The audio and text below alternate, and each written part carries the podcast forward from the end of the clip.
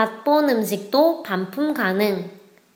최근 전자상거래 업계에서 신선식품 무료 반품, 묻고 따지지도 않고 반품이 보편화되는 추세이다. 일부 신선식품에 대해 일부분을 섭취한 부분이 있어도 고객이 식품 품질에 대해 불만스러우면 환불을 해주는 정책이다. 이런 제도를 악용하는 구매자도 있지만 기업 측에서는 이와 같은 교환이나 반품 정책이 결정적인 구매 요인으로 작용한다고 말하였다. 이는 상품을 받은 구매자가 이후에도 이어지는 서비스에 대한 믿음 때문이라고 분석하고 있다. 한유资讯尽在韩知